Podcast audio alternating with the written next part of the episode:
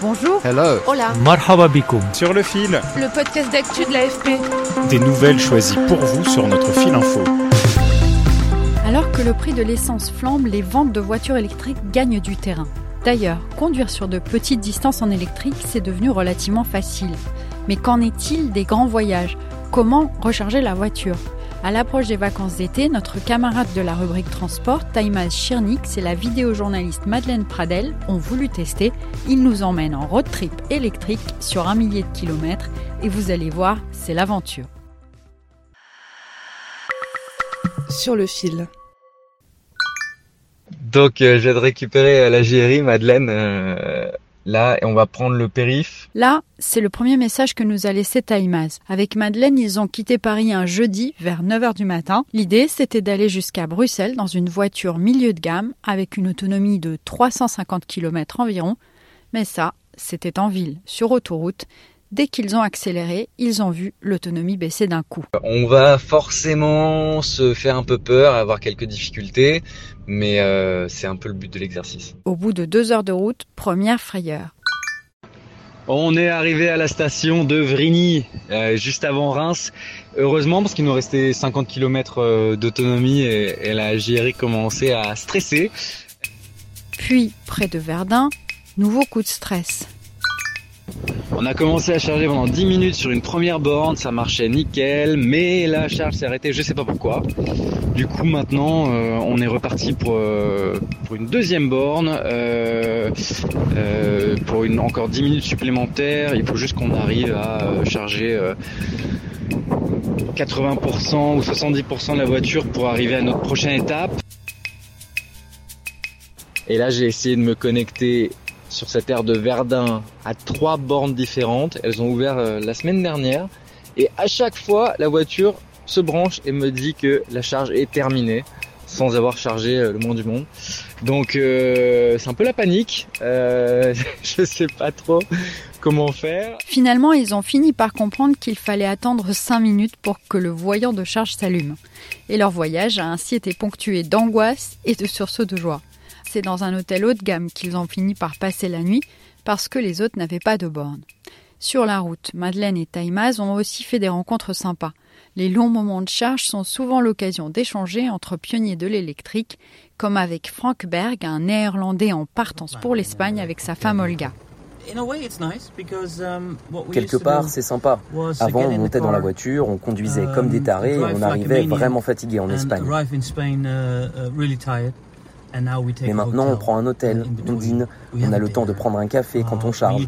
Donc, quelque part, c'est relaxant.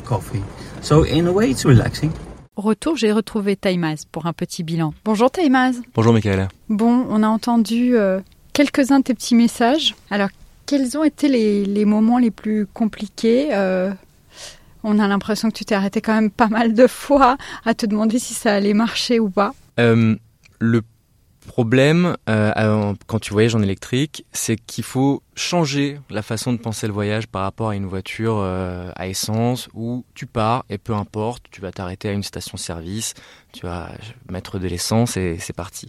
Là, il faut préparer son voyage. Il faut euh, checker sur une application combien d'arrêts il va falloir faire en fonction du trajet qu'on veut faire.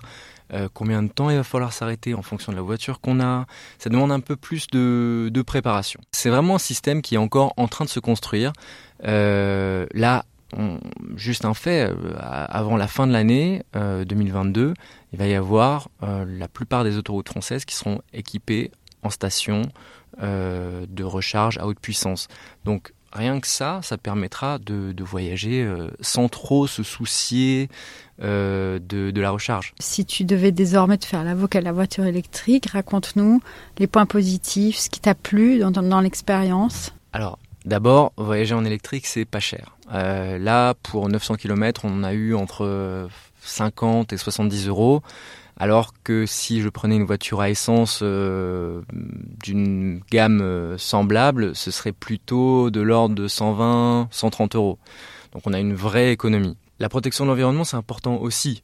Pour moi, quelque part, ce que je dis souvent à, ceux qui connaissent pas l'électrique, c'est que euh, c'est tellement agréable, c'est silencieux, c'est puissant, c'est des voitures qui sont bien faites et, du coup c'est vraiment euh, une, belle expérience euh, d'automobiliste. Alors, dernière question, euh, comment on se situe par rapport au reste de l'Europe? Au mois de mai 2022, en France, on a vendu 12% de voitures électriques. Mais le champion du monde, c'est clairement la Norvège. On est à 86% de électriques et hybrides rechargeables, suivi par l'Islande, la Suède, les Pays-Bas, qui sont vraiment un des pays pionniers aussi de l'électrique.